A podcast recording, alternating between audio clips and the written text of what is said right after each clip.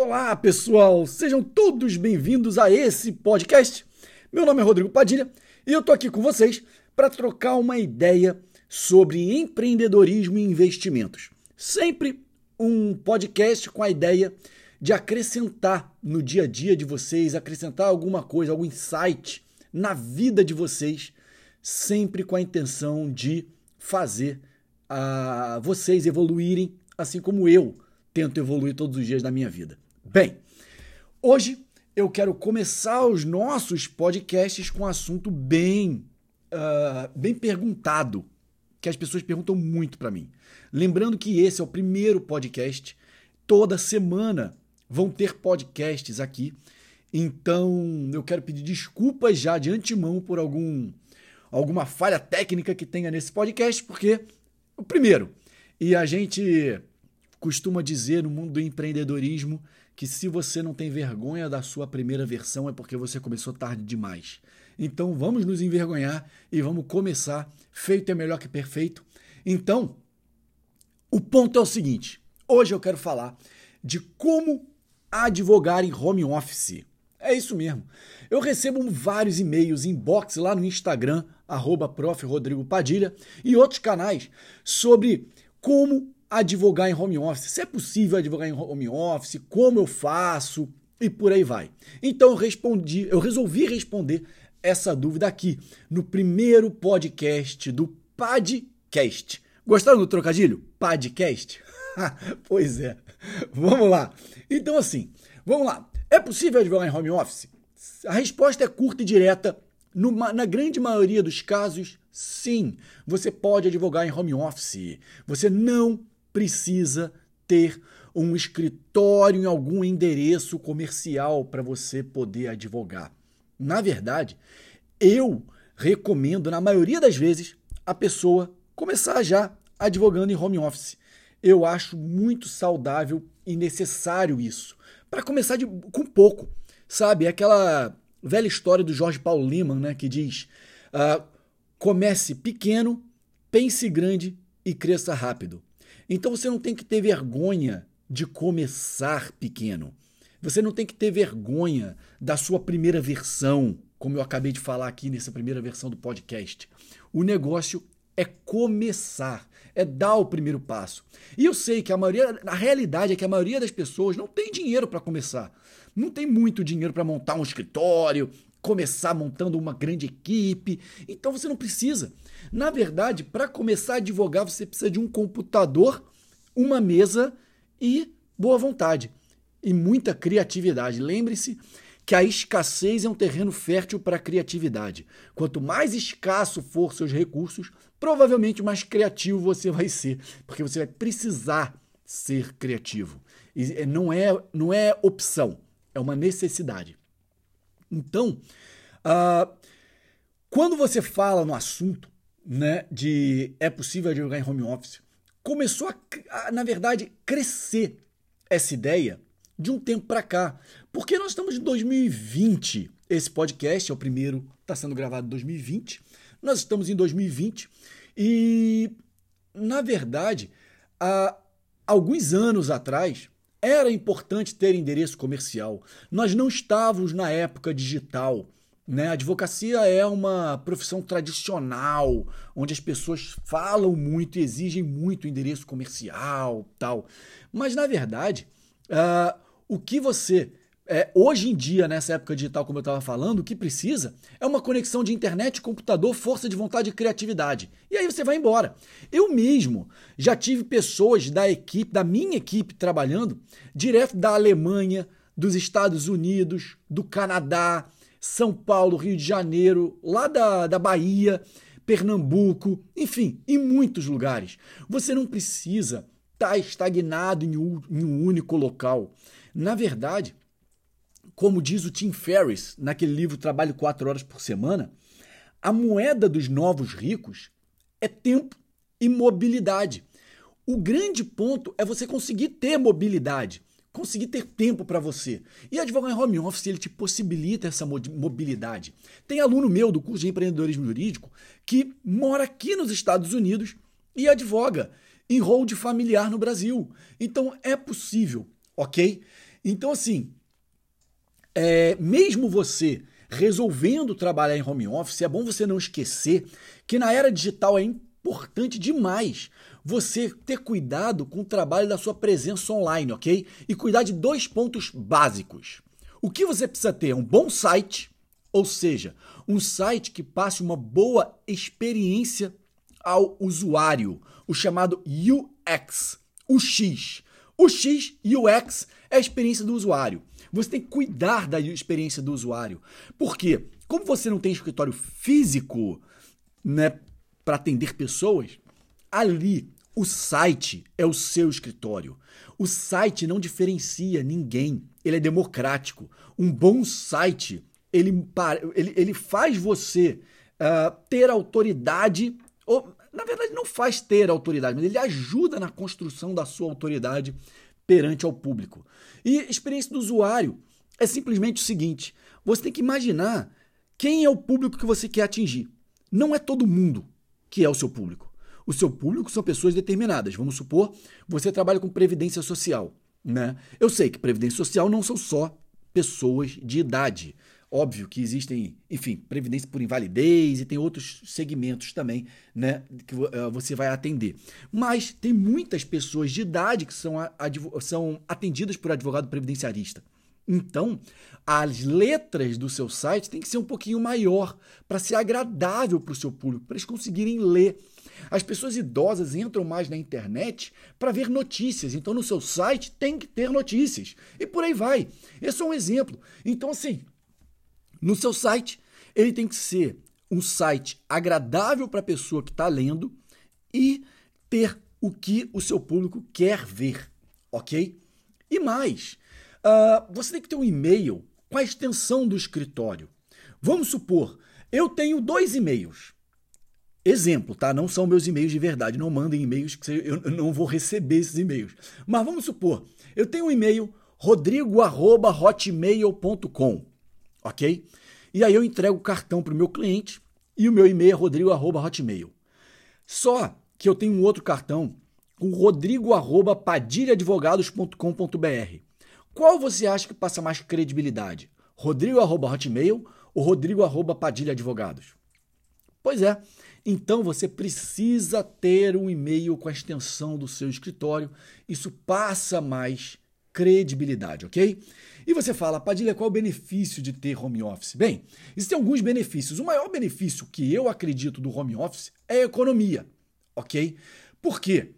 Porque nesse modelo de trabalho você poupa o investimento que teria para montar um escritório de advocacia e também outros gastos, como por exemplo transporte diário, né? E além disso, a economia de dinheiro, existe uma economia de tempo né? Você tem uma grande flexibilidade de horários. Poxa, imagina você poder trabalhar o quanto e quando quiser. Tem pessoas que são mais do dia, pessoas que são mais da noite e trabalha como ela quiser, de acordo com seu, com seu, a sua vontade, na verdade. Agora, é, é muito importante que para você trabalhar em home office, você tenha uma rotina bem planejada e muita disciplina. Por quê?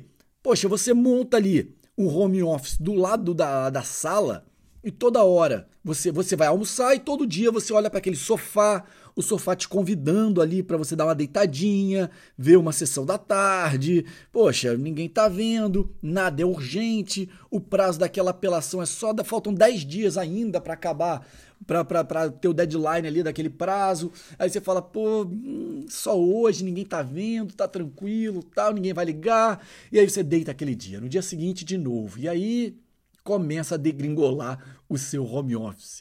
Então, assim, você tem que ter muita disciplina para poder trabalhar e ser produtivo em home office, ok?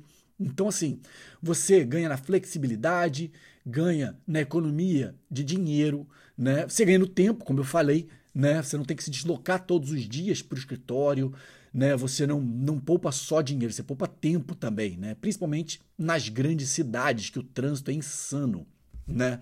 Agora, entenda o seguinte: você precisa montar um modelo de negócio focado no home office. O que eu quero dizer com isso? Que toda forma, né? Que de toda forma, na verdade, é, como você vai trabalhar e todo o modelo do seu escritório precisa estar descentralizado. Como assim descentralizado, Padilha?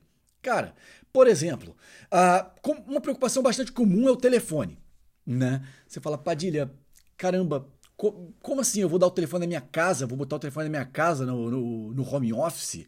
Não, na verdade, você não precisa fazer isso. Né? Você não precisa ter um escritório para ter um endereço, um telefone comercial ok? O advogado de home office pode muito bem alugar um telefone de um escritório compartilhado, onde a pessoa vai atender e chama a chamada e marcar as reuniões para você, ok?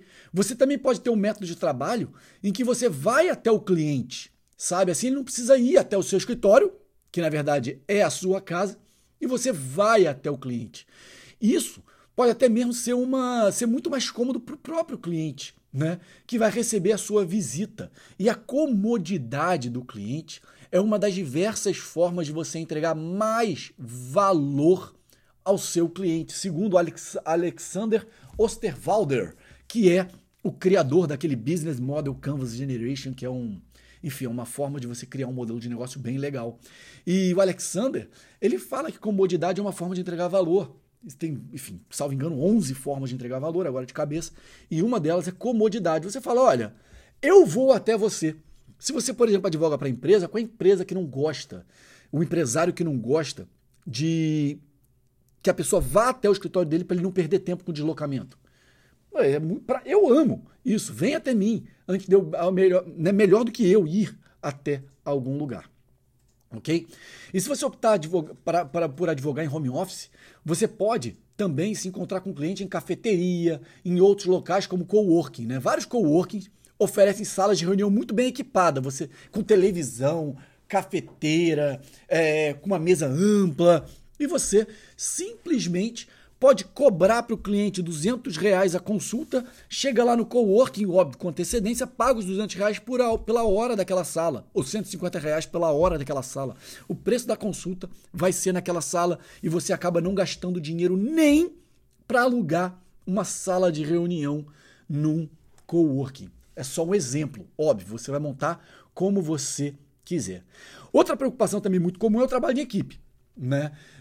Mas Cara, advogar em home office não é um impedimento para você trabalhar com outras pessoas. Na verdade, né? É, como eu falei antes, eu também já trabalhei com um milhão, e ainda tenho até hoje, né? Equipe remota. Já, já trabalhei com pessoas todas ao redor do mundo.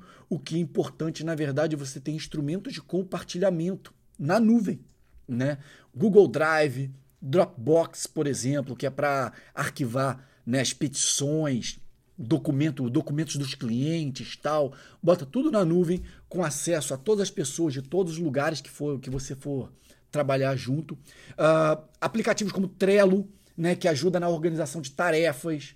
Você pode fazer Zoom, que se popularizou muito com o coronavírus, né, o Zoom ou o Skype para fazer reuniões. Tem vários outros, tá? Vários outros. Eu uso muito, né? É, eu marco no Google Agenda e já ali pelo Google Agenda eu já marco uma videochamada ali pelo Google Agenda. Eu uso muito isso. Né? E aqui nos Estados Unidos, onde eu moro, eu faço reuniões com americanos fazendo isso e eles usam muito também, muito comum, lá no Google Agenda já marcar a videoconferência e chega na hora, é só abrir a sua Google Agenda e clicar no link que está dentro da agenda para entrar numa videoconferência é uma coisa muito prática também, você pode fazer isso, que é uma outra forma de entregar valor para o cliente. Se você advoga advocacia preventiva, por exemplo, você pode advogar no Brasil inteiro. E aí você pode fazer videochamadas com clientes no Brasil inteiro. Eu já tive cliente na China e fiz um jogador de futebol, inclusive, bem famoso, que eu não posso falar o nome por questões éticas, mas ele, era, ele, tava, ele tinha sido transferido para jogar na China. Ele, enfim, jogava num futebol carioca, foi transferido para jogar na China e eu continuei advogando para ele. E aí, uh, o processo era no Rio e a gente fazia videoconferências. Uh, o único problema é conseguir encaixar os horários, né? Porque a China é o horário é inverso, né? E aí eu sofria um pouquinho. E ele também, com os horários. Mas fora os horários da China, uh, o que salvou a nossa relação, assim, advogado-cliente, foi exatamente a possibilidade de fazer videoconferência. Então, uh, advogar em home office, né, em resumo, é bem possível, Basta você ter uma visão uh, do, de como funcionaria isso, montar um modelo de negócio para isso acontecer. Como eu falei, se, se preocupando com os pontos básicos. Um site bom, um e-mail com a extensão, uh, a questão de você ter um, um endereço comercial de escritório, ter um telefone comercial, fazer reuniões por videoconferência, ir até o cliente para fazer reunião. Assim, você economiza um absurdo de dinheiro e também uh, economiza tempo. E um outro ponto importante aí é você entender as necessidades do seu cliente, tá? Então, assim, é, valor que você entrega para o cliente não é o que você acha que é valor, e sim o cliente precisa, ok? Então, assim, uh, eu espero que esse podcast tenha valido, né, tenha sido valido a pena, né, e sido de alguns, servido de alguns insights para vocês, mesmo que você fale, ah, não quero jogar em home office, já tenho meu escritório. Então, pense na questão da videoconferência, pense, pense a questão de enxugar as despesas do escritório, porque quanto menos gastos, maior é a sua margem de lucro, enfim. Então, são várias coisas importantes que você tem que pensar. Esse foi o primeiro podcast do podcast. Todas as semanas eu prometo, a partir dessa semana, eu prometo vir aqui falar sobre investimentos ou empreendedorismo, né? Não necessariamente do direito, hoje foi do direito. É, eu, como vocês sabem, eu criei o empreendedorismo jurídico no Brasil, né? não existia antes uh, o empreendedorismo jurídico, né? esse treinamento de empreendedorismo jurídico no Brasil depois de um ciclo de palestras que eu dei aqui nos Estados Unidos em 2012, eu tive essa ideia de levar para o Brasil. E graças a Deus isso pegou muito bem. Hoje tem várias pessoas falando sobre isso tal. Então, óbvio que eu tenho um carinho enorme pelo empreendedorismo jurídico. Vou vir várias vezes aqui falando de empreendedorismo jurídico. Mas tem vários insights de empreendedorismo que não vão se aplicar só para o direito, vão se aplicar para várias outras carreiras também. Então, eu peço para vocês divulgarem esse podcast, porque eu vou me dedicar aqui toda semana a gravar 10, 20 minutos de podcast para que vocês tenham vários insights para uh, ajudar na vida de vocês, ok? Valeu, galera! Vejo vocês no próximo podcast. Valeu, até a próxima. Fui!